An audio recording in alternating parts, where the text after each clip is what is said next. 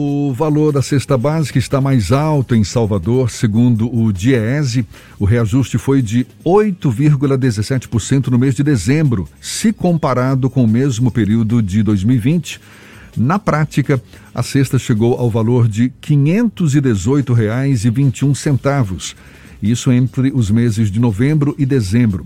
Os preços dos alimentos tiveram alta de 2,43%. Os vilões foram o café em pó e o açúcar, que no acumulado de 2021 tiveram alta de 79,19% e 48,31%, respectivamente.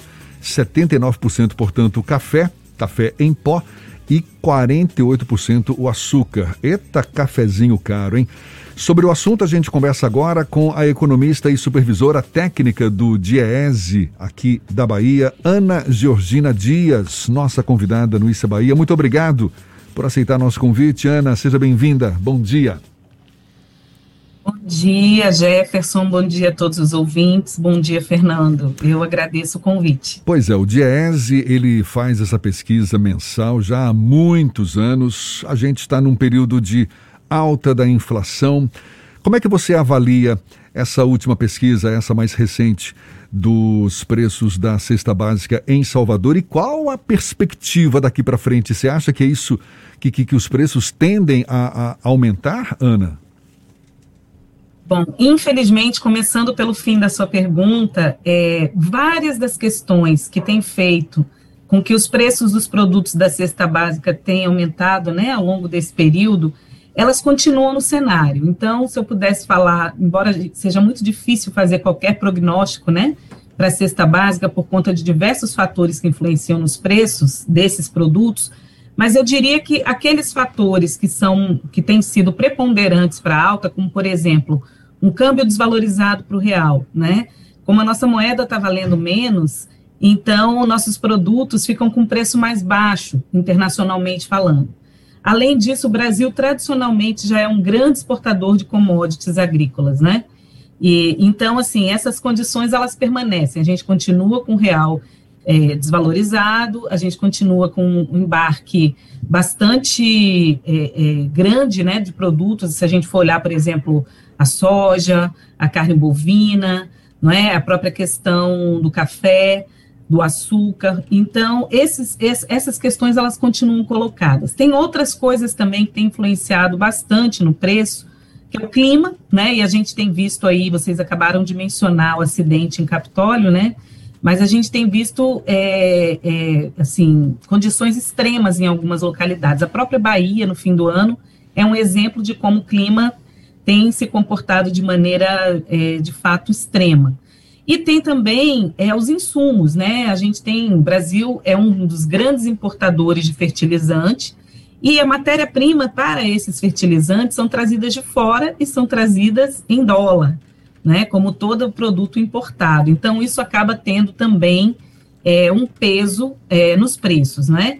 Então, a gente diria que, infelizmente, pelo menos para esse primeiro momento mais próximo de nós aqui do ano, é, não há muitas perspectivas de que a gente tenha grandes quedas no custo da cesta.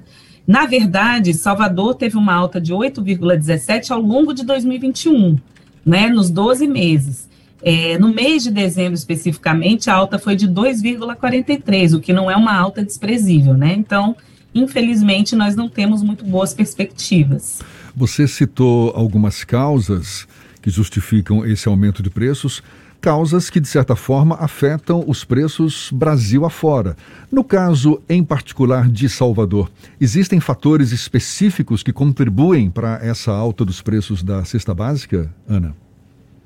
Na verdade, Jefferson, é, não existem fatores muito específicos, a não ser, por exemplo, quando acontece uma questão como aconteceu no fim de dezembro, né?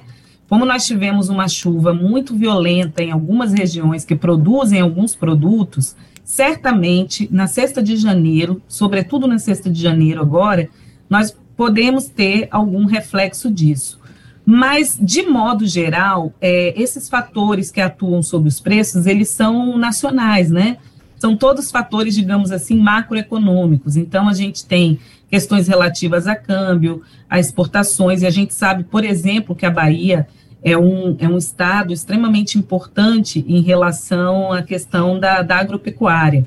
Nós temos aqui na região oeste do estado uma grande produção de grãos, né? Então, é, tudo isso, é, é, embora seja uma, uma, uma, característica local, a gente produzir isso, né? Assim como também produção de carne e tudo, mas os fatores que atuam, eles são, eles são gerais. Eu esqueci de mencionar né, porque são tantos fatores, a própria questão do preço dos combustíveis, que afeta o frete né, dos produtos, e, consequentemente, o preço final, e a própria questão da energia elétrica, que está, nesse momento, com uma bandeira vermelha no patamar mais elevado. Então, todas essas questões são locais. Claro que tem questões, é, digamos, mais. É, é, é assim, específicas do estado da Bahia ou de Salvador, né? Lembrando que Salvador, na realidade, ele não produz muita coisa em relação a, a esses produtos, né? São produtos que são produzidos aqui no estado, em diversas regiões, ou que são trazidos de fora. Então, assim, eu diria que a maior parte dos fatores que incidem são nacionais. É, e você citou a energia elétrica, os combustíveis que ainda não sinalizam né, uma possível baixa é, pelos próximos meses, infelizmente. Estamos conversando aqui com a economista e supervisora técnica do Diese Bahia, Ana Georgina Dias. O Fernando quer fazer uma pergunta para você também, Ana. Ana, ao longo de 2021, nós tivemos alguns produtos que oscilaram.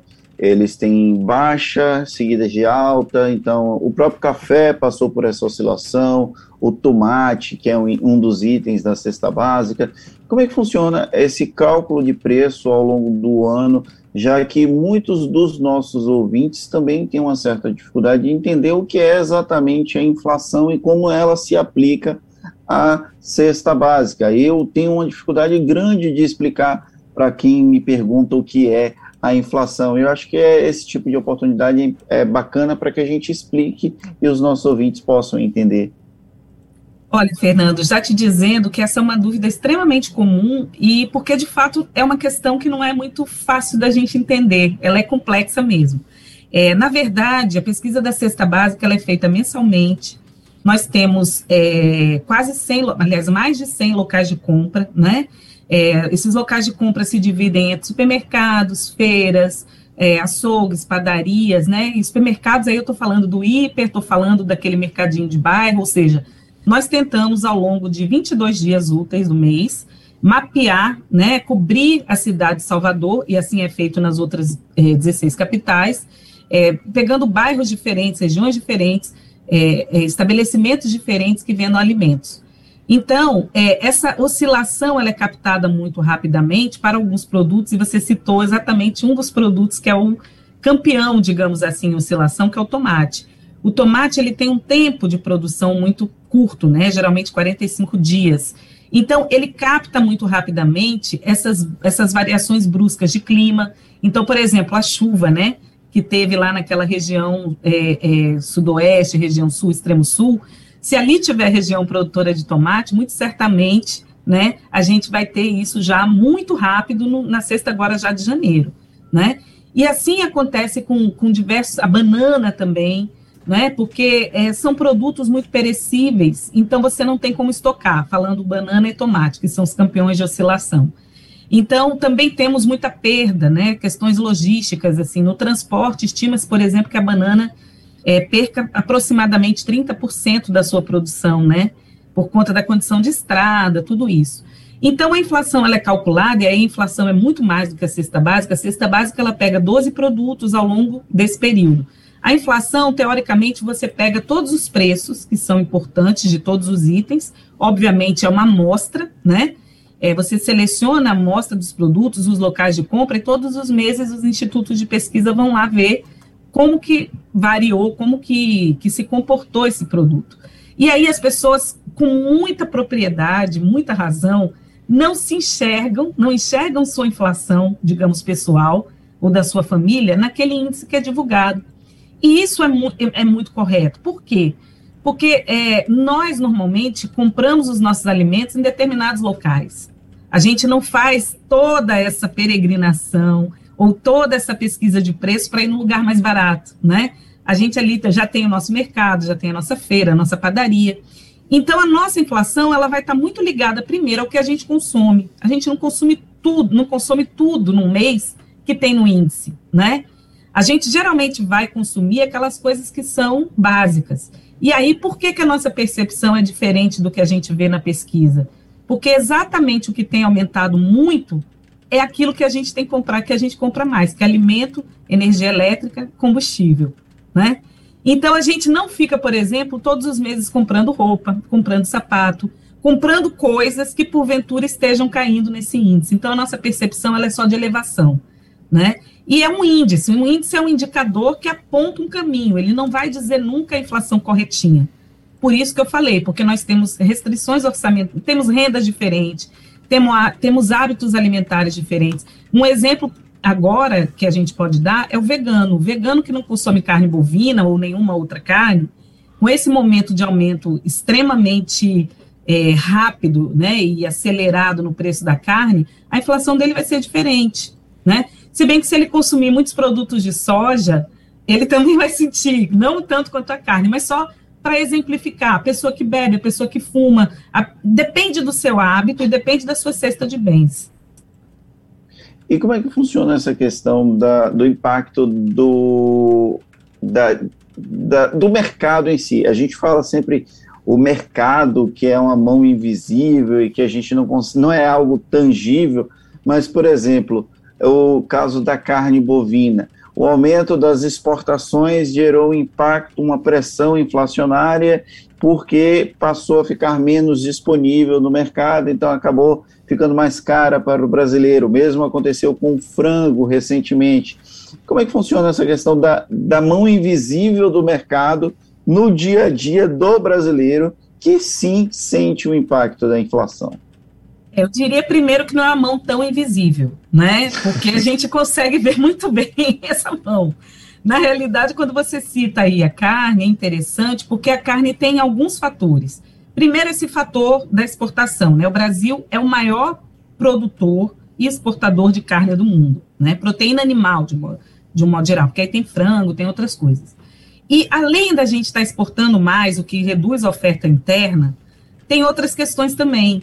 Vários produtos que são insumos para essa atividade, por exemplo, eu falei é, do fertilizante, mas tem, por exemplo, defensivo agrícola e tem os produtos, digamos, veterinários, tem a questão do milho e da soja que servem para ração, né, para pecuária em diversos locais. A gente não tem só pecuária extensiva, né, que é aquela do pasto, a gente tem a pecuária ali, e mesmo a do pasto em algum momento também usa ração. Então, assim, nós temos diversos fatores incidindo. É, a, a, própria questão de energia, a própria questão de frete, tudo isso acaba influenciando, né? É, então, são os insumos para essa cadeia. Do mesmo jeito acontece é, com os outros produtos, né? Então, assim, por exemplo, o café, ele teve uma alta muito grande, não só por conta da questão da safra, mas por uma expectativa de que o custo do frete iria aumentar. E a economia, o mercado, essa mão invisível que você falou, que eu disse que não é tão invisível, ele vive de expectativas, né? Então, quanto mais instabilidade política, econômica, a gente tem no cenário, é, mais você tem isso se voltando contra a formação de preços. Porque se eu estou muito apreensivo com alguma coisa, é, eu tendo a ser conservador, né? Então, é, isso acaba a, acontecendo e tendo efeitos. É, você falou da carne, mas eu acho que tem um, um caso interessante para citar, que é o seguinte: é, voltando a falar da mão do mercado, o governo, ao longo do tempo, os governos, sempre é, tiveram uma política de é, estoques reguladores. Esses estoques reguladores são aqueles que o governo adquiria através da, da Conab, né, Companhia Nacional de Abastecimento. Então, era o que? Era feijão, arroz, milho, soja, todas essas coisas que se podem armazenar, sobretudo em momentos em que o preço estava baixo, o governo adquiria esses estoques. Por quê? Porque no momento que você tivesse uma oferta comprometida, como é agora, com alguns produtos, o governo ia lá, lançava a mão desses estoques e regulava o preço. O preço não flutuava tanto. Então, isso acabava sendo uma proteção à, à formação de preços.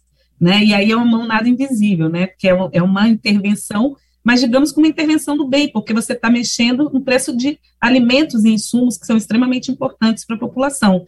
Essa política foi abandonada, né? Tem sido abandonada recorrentemente.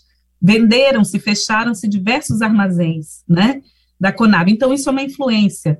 É, por exemplo, questão das expectativas. Vários produtores que produziam, por exemplo, feijão, né, têm migrado para a produção de milho e soja. Exatamente porque tem uma perspectiva de retorno com exportação, com câmbio, com preço melhor do que o feijão. Então, a gente que come feijão acaba sendo fortemente impactado por isso, né? E uma questão também para finalizar, desculpa, eu falo muito, né? Mas é porque como são questões assim tão encadeadas, mas só para finalizar, a gente teve, por exemplo, esse ano, uma queda no preço do arroz na cesta básica, isso foi meio generalizado em todos os capitais. E basicamente, sabe o que aconteceu? Queda de consumo. E queda de consumo basicamente por queda de renda. Então, são várias coisas, né, tanto do lado da oferta quanto do lado da demanda, que acabam determinando esses preços. Você fala é muita informação importante para gente, viu, Ana? E deixa agora também para. Agora sim, até dando um desfecho para a nossa conversa, um dado que sempre é divulgado pelo Diese é a capacidade de compra dessa cesta básica para quem recebe só o salário mínimo. E é sempre muito frustrante, né? Porque é, é, sempre o Diese aponta como um salário três, quatro, cinco vezes maior do que o atual, como aquele que, que de fato poderia oferecer condições para um assalariado ter acesso a essa cesta básica. Eu não sei quanto tempo que você tem de Diese, mas você se lembra de alguma época em que o salário mínimo esteve é, é, num nível, digamos, é, aceitável para encarar o custo de uma cesta básica? Jefferson, eu acabei de completar em novembro 20 anos de Diese. Olha, né? então você e tem eu história. Digo pra...